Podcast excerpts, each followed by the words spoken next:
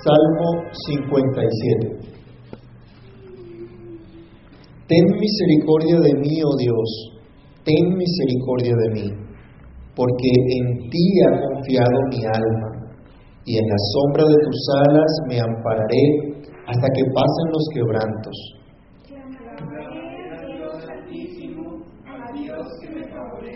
Él enviará desde los cielos y me salvará de la infamia del que me acosa. Dios enviará su misericordia y su verdad. Mi vida está entre leones, estoy echado entre hijos de hombres que vomitan llamas. Sus dientes son lanzas de saetas y su lengua espada. Exaltado seas sobre los cielos, oh Dios, sobre toda la tierra sea tu gloria.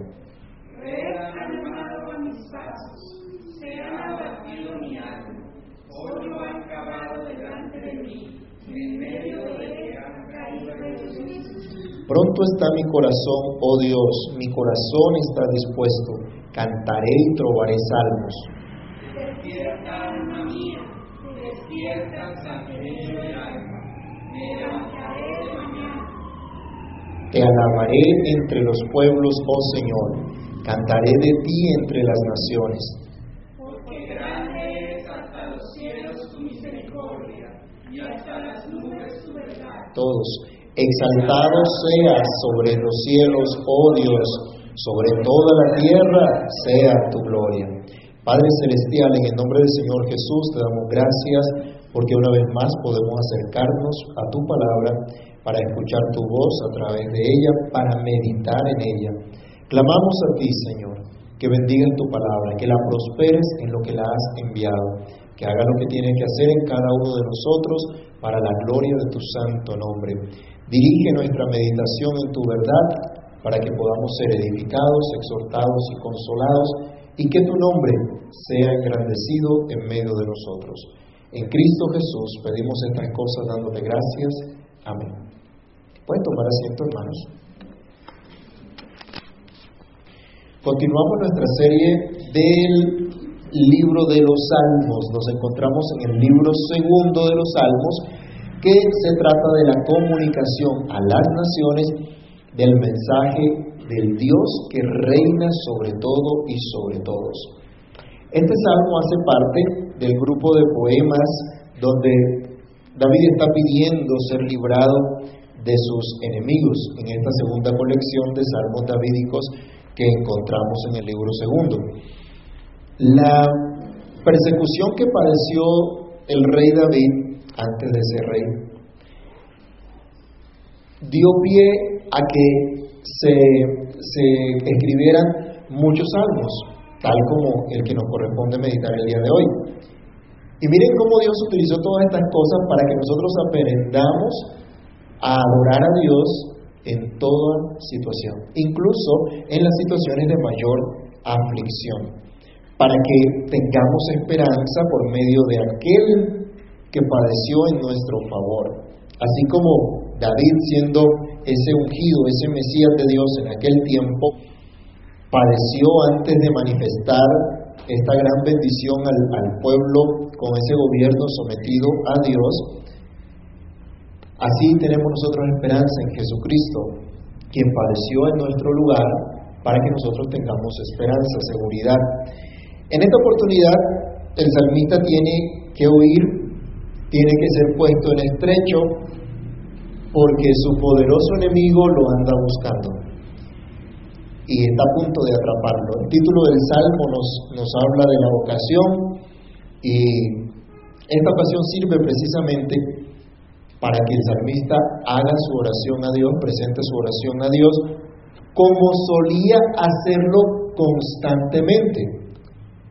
No sé si se han dado cuenta, en los salmos una y otra vez vemos a David orando en diferentes situaciones, clamando al Señor. Luego, no, no recurre a Dios eh, en un momento de desesperación, no recurre a Dios como última alternativa, sino que su costumbre es elevar su oración a Dios. Ahora entonces se nos dice que en esta oración hay un deseo profundo de este hombre. no es solamente ser librado del peligro que lo acecha, sino que tiene una petición más grande. Así que vamos a meditar en esta petición bajo el título Exaltado seas, oh Dios. Exaltado seas, oh Dios. De esta manera pensemos, esto es lo que Él está en realidad pidiendo, este es su mayor deseo. Y comienza el Salmo de una manera similar a como comenzaba el Salmo 56 que ya estudiamos y como comienza también el Salmo 108 más adelante. Lo primero que dice el salmista es, muéstrame tu favor. Él necesita el favor de Dios. Él quiere que Dios sea exaltado hasta lo sumo y que de esta manera Dios le muestre su favor. Le pide a Dios que le manifieste su gran misericordia, su piedad inagotable por amor de su propio nombre y por esa fidelidad a su pacto. El poema gira entonces en torno a esta gran misericordia y verdad de Dios. Todos los argumentos de la primera parte del Salmo demuestran la necesidad de recibir ese favor divino. El salmista le dice al Señor, tú eres mi refugio. Volvamos al versículo número uno. Ten misericordia de mí, oh Dios, ten misericordia de mí, porque en ti ha confiado mi alma, y en la sombra de tus alas me ampararé hasta que pasen los quebrantos. Estos pensamientos llegaban al corazón de David precisamente cuando tuvo que esconderse en una cueva por causa de Saúl. En medio de tal aflicción, él está dispuesto a seguir orando a Dios. Póngase en los zapatos o en las sandalias de David de aquel entonces. Va huyendo y se tiene que meter a una cueva para que no lo maten.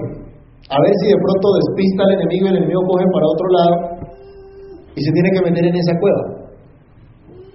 ¿Qué tan agradable es vivir en una cueva? ¿Mm? Yo creo que no. Era un lugar estrecho, así como los nuevos apartamentos que hacen acá en, en la ciudad. Hermanos, estaba puesto en estrecho, pero a pesar de eso, presenta su oración a Dios.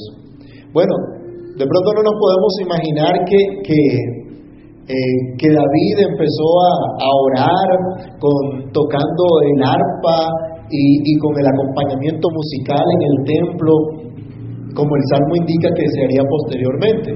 Porque el Salmo tiene una indicación que hay que cantarlo y el, y el, y el director de canto en la congregación tenía que saber cómo, eh, qué instrumento tocar o, cómo, o qué melodía entonar para poder recitar el, el, poema en el culto en el culto público. ¿Te pasas el otro micrófono, por favor?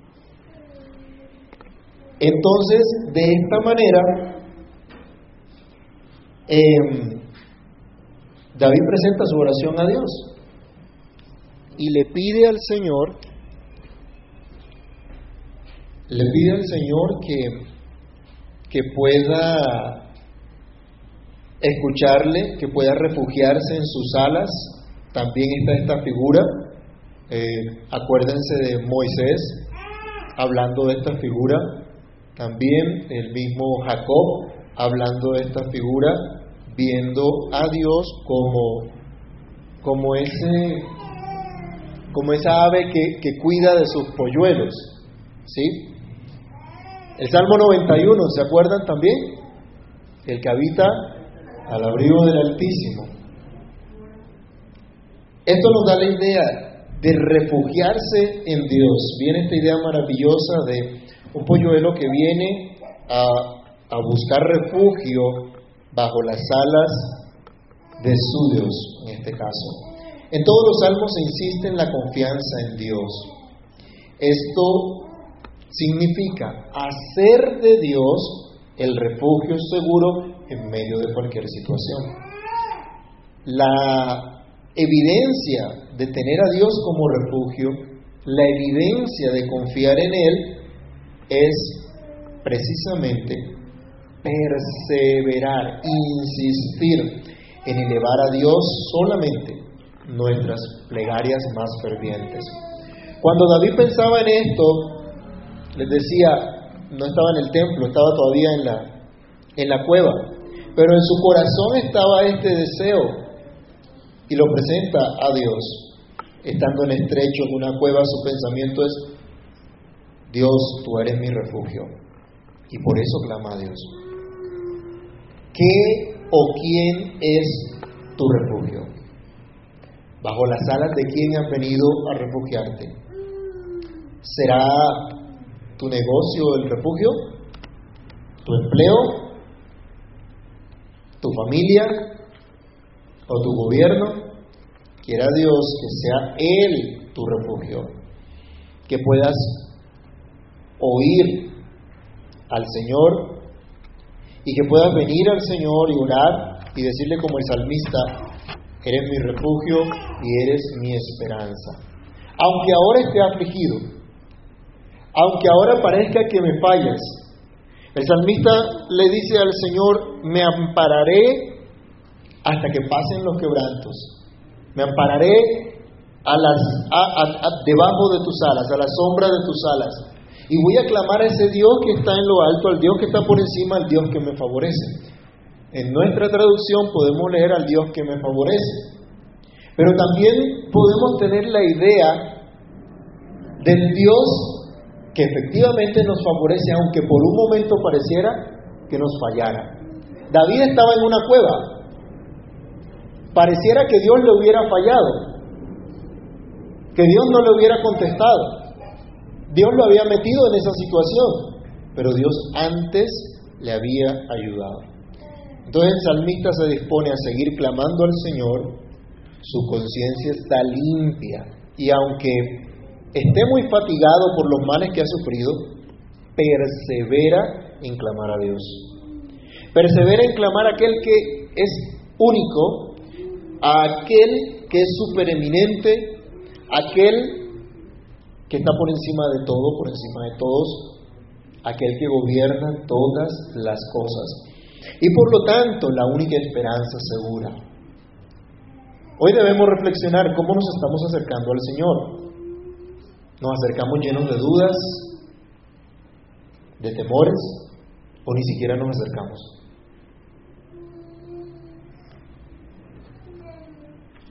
¿Creemos nosotros en la soberanía de Dios. Entendemos que Dios es soberano y entendemos que Dios gobierna todas las cosas de una manera santa, justa y sabia.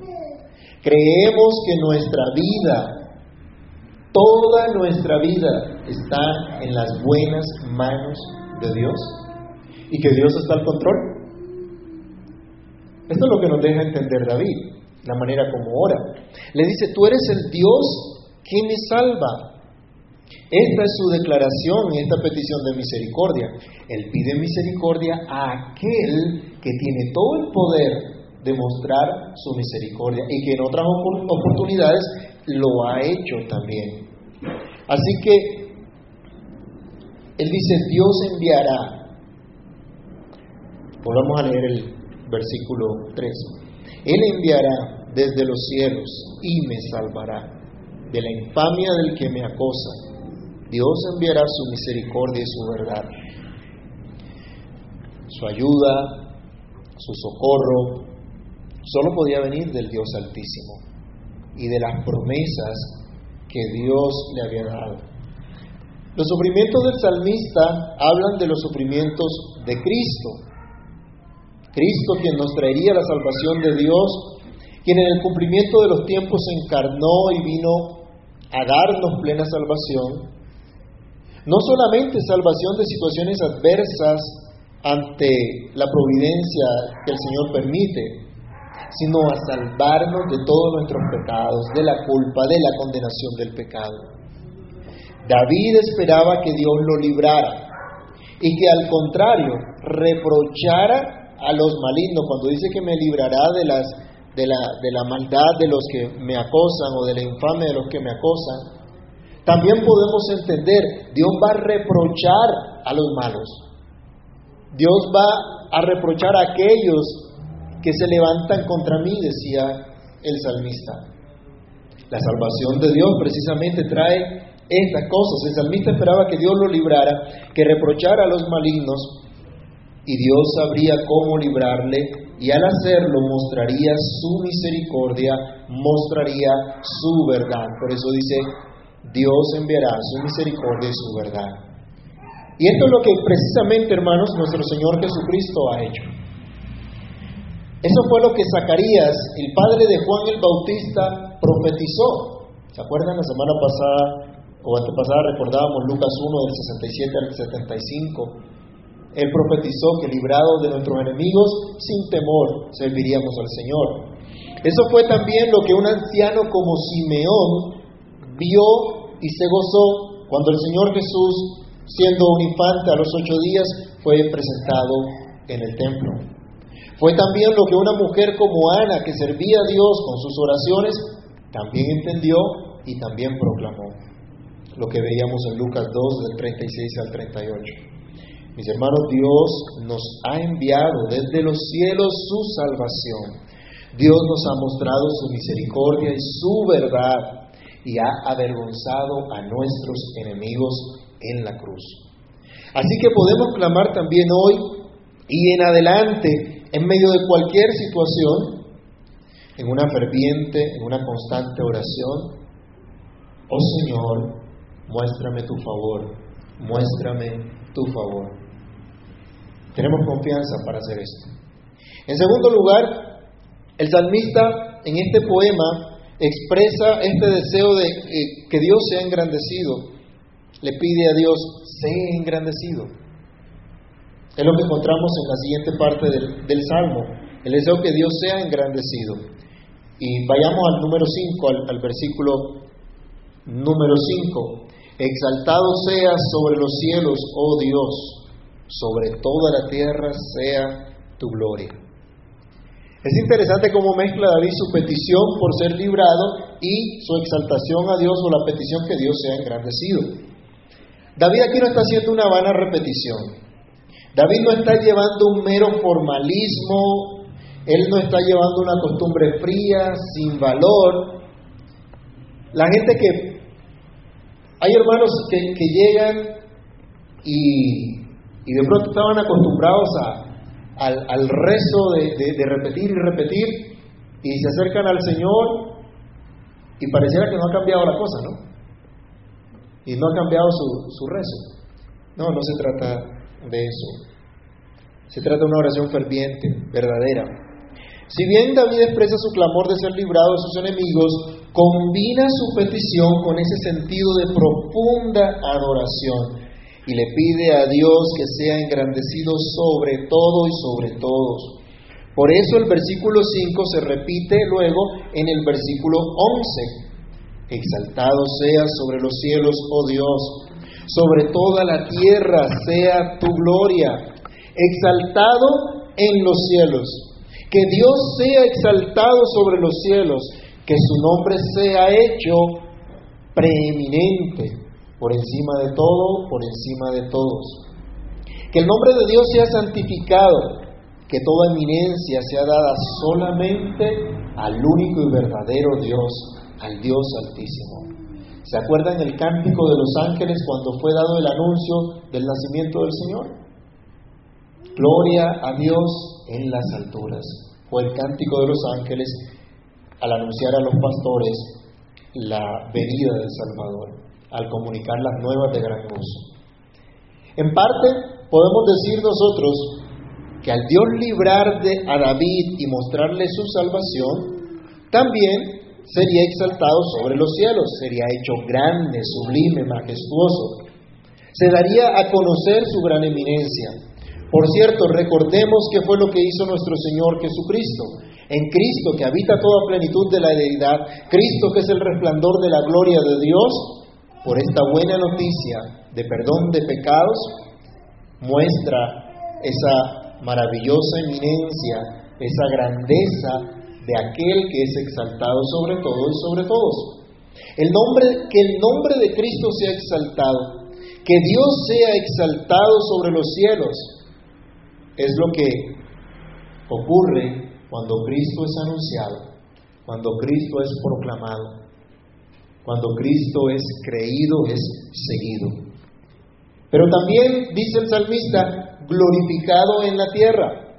seas exaltado en los cielos, hasta lo sumo, que se reconozca que tú eres el único grande, pero que no sea simplemente una concepción que tenemos algo abstracto, algo alejado de nosotros, sino que dice también, sea llena toda la tierra de tu gloria. Que el peso de esa exaltación, de esa grandeza de Dios, se note, se vea, se viva, se experimente en la tierra. ¿Se acuerdan que antes de pronto algunos se les sacaba un gloria a Dios a la fuerza? ¿Cuántos dicen gloria a Dios? Y, no, y no, no debe ser así, sino que al conocer lo que Dios ha hecho, decimos cuán grande es el Señor. Allí le estamos dando gloria a nuestro Dios glorificado en la tierra. El deseo del salmista es que la gloria de Dios llene toda la tierra. Y no solo su nación en particular, no solamente el lugar especial, el tabernáculo, sino toda la tierra. Todas las naciones deben conocer esa gloria. Y es precisamente de lo que se ha venido hablando en todo el segundo libro de los Salmos. David estaba comprometido con esto, su corazón estaba en esto que Dios sea glorificado en la tierra, así como es manifiesto que es grande y exaltado en los cielos. Miren hermanos, deberíamos aprender aquí antes que nuestra propia vida, antes que nuestras necesidades, antes que nuestra salud, que nuestra familia, nuestro corazón debe ser lleno de este santo deseo, la gloria de Dios en toda la tierra. Que el nombre del Señor sea conocido, sea exaltado, sea honrado, sea adorado. Pero ¿qué es lo que desea la iglesia de hoy? Grandes templos, gran influencia, posición, reconocimiento. Hermanos, fuimos creados, diseñados con un solo propósito, glorificar a Dios y qué más, ¿se acuerdan? Y gozar de Él para siempre. La gloria de Dios está en primer lugar. No se trata de nosotros, se trata de la gloria de Dios. Si no estamos dedicados a ese propósito, nuestra vida no tiene sentido. ¿Cuál es tu propósito de Año Nuevo? Pensando en, en Año Nuevo, ¿no? Ya compró las, las uvas, para cada propósito o cómo es la cosa. No. A veces se hacen propósitos que duran cuánto tiempo, ¿no? De pronto un par de semanas. Si queremos hacer ejercicio, arrancamos un rato y después nos cansamos. O si queremos tener una disciplina de oración, empezamos un rato y después como que no seguimos. ¿Cuáles son tus propósitos, tus metas? deberías pedir que la gloria de Dios llene la tierra. Empezando por tu vida, tu casa, tu barrio, tu ciudad. Si decimos al Señor que nos llene con su gloria, no estamos pidiendo una experiencia mística. No estamos pidiendo sentir un calorcito, un corrientazo o alguna cosa rara. No, estamos pidiendo que seamos revestidos de Jesucristo, porque Jesucristo es el resplandor de la gloria de Dios. Y si estamos llenos de Cristo, estaremos llenos de la gloria de Dios. Es la única manera. Algunos creen que al pedirle al Señor que le muestre su gloria es ver una luz fantástica o, o ser transportado hasta el tercer cielo. No, no hay nada de eso. Es que de verdad reflejemos a Cristo, mostremos a Cristo. Pide que puedas dar a conocer aquel que es exaltado sobre todos los cielos y que puedas reflejar y dar a conocer al Señor Jesucristo, aún en la aflicción. Este hermoso deseo sigue a la declaración del salmista de una situación angustiosa, una situación que lo dobló, que lo hizo encorvar su alma. Bueno, nuestra alma es la parte inmaterial, ¿cierto? De, de nosotros. No es el cuerpo físico. Y diríamos, ¿cómo se encorva el alma? ¿Cómo se dobla el alma? Está diciendo, dice doblar mi vida. Obviamente nos, nos da la imagen de una persona que por causa de un dolor, ¿le ha pasado alguna vez? ¿A alguno le ha pasado que por causa de un dolor no puede estar totalmente erguido, sino que queda jorobado, de pronto doblado, que no se puede ni mover? Ah, bueno, la hermana acá sabe de qué estoy hablando. es tremendo eso. David está diciendo, mi alma, todo mi ser está como doblado, como cuando el cuerpo está doblado, está eh, tendido, rendido por causa de mis enemigos. Eso es lo que nos dice en el versículo 4. Dice, mi vida está entre leones, estoy echado entre hijos de hombres que vomitan llamas, sus dientes son lanzas y saetas, su lengua espada aguda. Y dice más adelante también el verso 6, se han armado a mis red han armado a mis pasos, se ha abatido mi alma. Hoyo han cavado delante de mí, en medio de él han caído ellos mismos. Esta es la situación que él estaba experimentando. En medio de esas dos declaraciones está diciendo que Dios sea glorificado, que Dios sea engrandecido, a pesar de lo que él está viviendo. Así que Miren esta imagen también. Le toca dormir rodeado de leones. ¿Se, pueden imaginar un momentico eso? Imagínense unos leones hambrientos y tiene que estar ahí. ¿Cómo va a dormir en eso? ¿Se acuerdan de Daniel? En el pozo de los leones. ¿Y cómo Dios lo libró? Bueno, acá la figura que él da es, mire, es tanto el peligro que aún en el peligro me toca estar allí echado o con, dormir pensando en esto. Bueno, acordémonos del Salmo 127, más adelante va a decirnos que a su amado dará Dios el sueño. Podemos descansar, podemos dormir en medio de todas estas situaciones. Pero la situación de que David vivió, la dificultad que tenía estando en esa, en esa cueva, él esperaba que al Dios manifestar su justicia, su verdad, su santidad, también se manifestaría, eh, de esa manera se manifestaría la gloria de Dios. Que los malvados quedaran enmudecidos, que sus armas, por muy fuertes que fueran, sean destruidas, que los planes de los perversos y sus palabras mentirosas fueran deshechas. Eso sería también una manifestación de la gloria de Dios. Quiera el Señor librarnos de la incomprensión, quiera el Señor ayudarnos y llevarnos a entender realmente se trata de Dios, no de nosotros.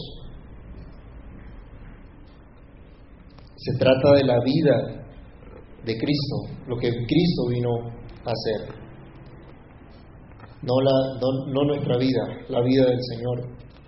Y nuestra vida está puesta para manifestar las perfecciones de nuestro Dios. Así que podemos estar convencidos, podemos estar tranquilos, que si vivimos para el Señor, como dice Pablo, si vivimos, para Él vivimos. Y si morimos, para Él morimos. Que Dios sea exaltado sobre los cielos. Que su gloria llene toda la tierra. Ese debe ser nuestro mayor deseo y placer, aún en la aflicción.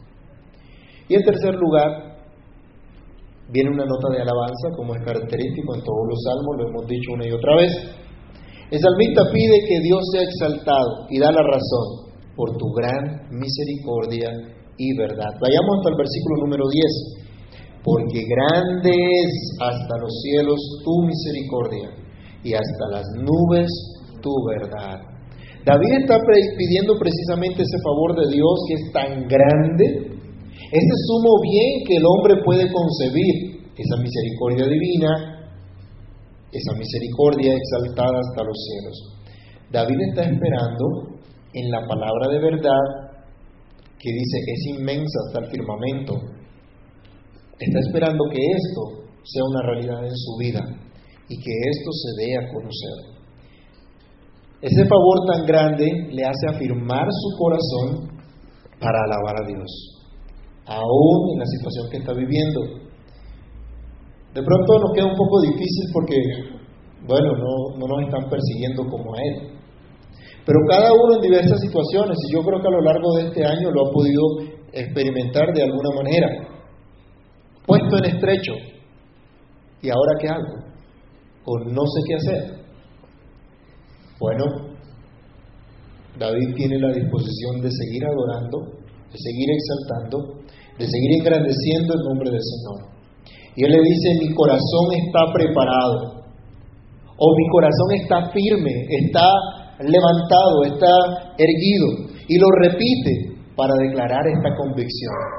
Mi corazón está dispuesto. No tiene dudas de la justicia de Dios. No tiene dudas de la misericordia y la verdad del Señor. Era algo que estaba en su corazón, era una convicción que mantenía siempre.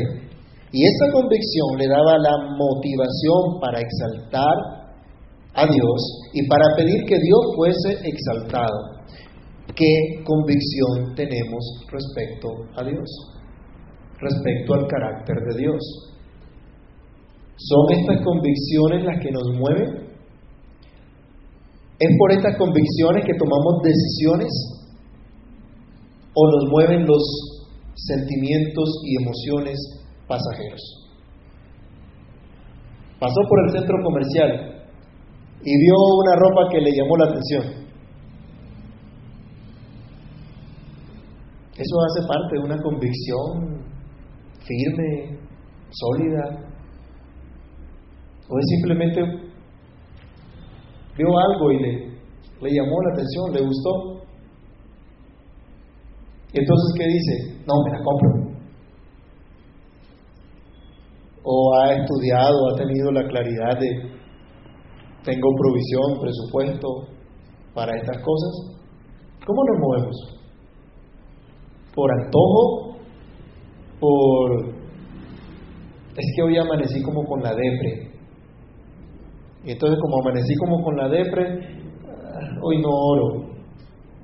Como amanecí como con la depre, entonces eh, mejor no, no, sigo, mejor no, no le sigo más al Señor.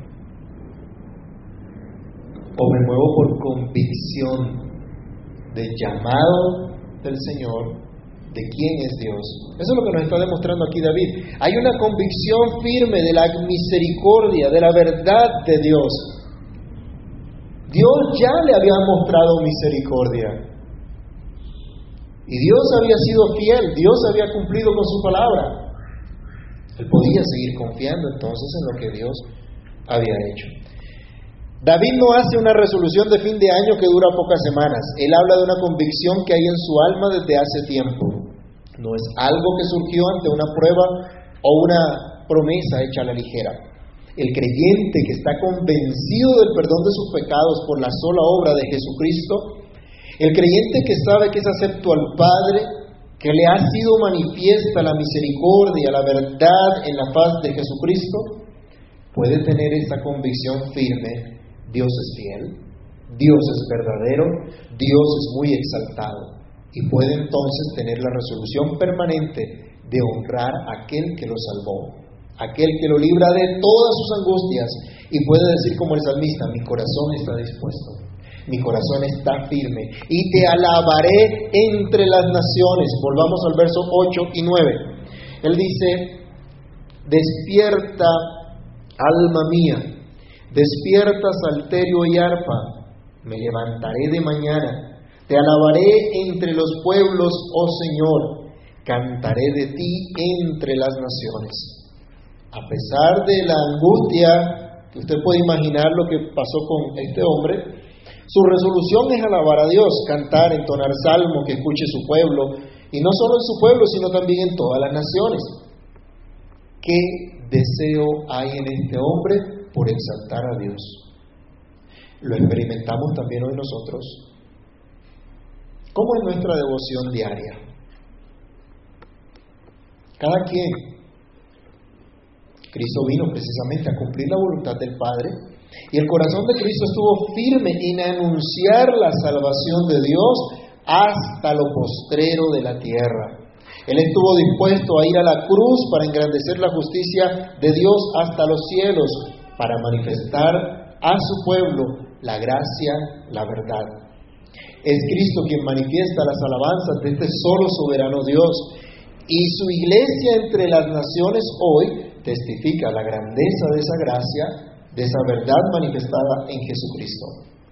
Quiera Dios que hoy nosotros estemos dispuestos también con esa con, corazones afirmados para alabar a nuestro Dios, a nuestro Salvador, tanto en nuestra devoción privada como en el culto público buscando siempre en todo lo que hacemos en nuestra vida, dar a conocer entre las naciones al que nos salvó, haciendo lo que nos ha mandado hasta que venga. Y finaliza el Salmo en el versículo 11 repitiendo el versículo 5. El sentimiento aquí se repite como aquel que en la mente del salmista estaba intensamente fijado, lo que más fervientemente deseaba aquello que era el objeto y deseo supremo de su vida. Que Dios sea exaltado. Porque es grande tu misericordia, es grande tu verdad, que tu nombre sea exaltado. Porque eres mi refugio, mi esperanza, le dice el salmista al Señor, exaltado seas, porque eres el único y verdadero Dios, exaltado seas. Exaltado seas, oh Dios, es el deseo del salmista cuando pide su favor, cuando pide que su nombre sea engrandecido, cuando manifiesta su resolución de alabar a Dios. Amados hermanos, repito, no se trata entonces de nuestra vida, se trata de la gloria de Dios. Que la gloria de Dios llene toda la tierra. Cuando Cristo venga, se cumplirá a plenitud lo que la Escritura nos dice, que la tierra será llena del conocimiento de Jehová como las aguas cubren al mar. Pero es nuestro deber, aquí y ahora, ir por todo el mundo y hacer discípulos a todas las naciones, bautizándolos en el nombre del Padre y del Hijo y del Espíritu Santo, enseñándoles que guarden las cosas que Jesucristo nos ha mandado. Poner esto en nuestro corazón es hacer tesoros en los cielos, es comprometernos con y buscar el reino de Dios y su justicia. Y sabemos que si hacemos esto buscando el reino de Dios y su justicia en primer lugar, recibiremos por añadidura lo que necesitamos para nuestra vida en esta tierra, buscando esa gloria de nuestro Dios, buscando que Dios sea exaltado sobre los cielos y que su gloria sea sobre toda la tierra. Pidamos entonces que Dios sea exaltado. Padre Celestial, en el nombre de nuestro Señor y Salvador Jesucristo te damos gracias. Gracias porque a través de estas oraciones podemos comprender el propósito de que tu nombre sea engrandecido, que tu nombre sea reconocido en todo lugar. Padre Santo, ten misericordia de nosotros y ayúdanos a comprender este propósito. Ayúdanos en medio de nuestras pruebas, en medio de nuestras luchas, enfermedades, en medio de nuestras adversidades, Dios, a comprender que se trata de tu gloria, que Cristo nos ha salvado, que Cristo nos ha perdonado, que nos ha mostrado tu gracia y tu verdad, para que exaltemos tu nombre, para que seamos testimonio de tu obra. Ayúdanos, Señor. Ayúdanos porque solo si hay este convencimiento, nuestras vidas podrán ser cada vez más transformadas y ajustadas a tu verdad, a tu palabra. Nuestros hogares, Señor, se someterán más a ti, estarán más rendidos a ti, mostrarán más a Cristo. Nuestros hijos, Señor, podrán de verdad conocer y entender tu verdad y andar en ella. Ay Señor, muéstranos tu favor, muéstranos tu favor también hoy. Danos la gracia que necesitamos para poder perseverar en ti y buscar que tu nombre sea exaltado. Ayúdanos a morir a nuestros deseos egoístas. Ayúdanos, Señor, a comprometernos de verdad con tu gloria. Que tu gloria llene toda la tierra, Señor. Que ese sea nuestro deseo, nuestro compromiso. Y te pedimos, Dios, llénanos, revístenos más y más de tu Santo Hijo Jesús, para que el resplandor de tu gloria llene la tierra, llene nuestros hogares, nuestras vidas. Ayúdanos, Padre mío. Señor, tú nos has ayudado, tú nos has sostenido, y hoy como pueblo tuyo, como parte de tu iglesia, te pedimos, sigue mostrándonos tu favor y sigue ayudándonos para que nuestro propósito, nuestro deseo, hasta que Cristo venga, sea exaltarte y dar a conocer tu misericordia y tu verdad. En el nombre del Señor Jesús oramos, dando muchas gracias. Amén.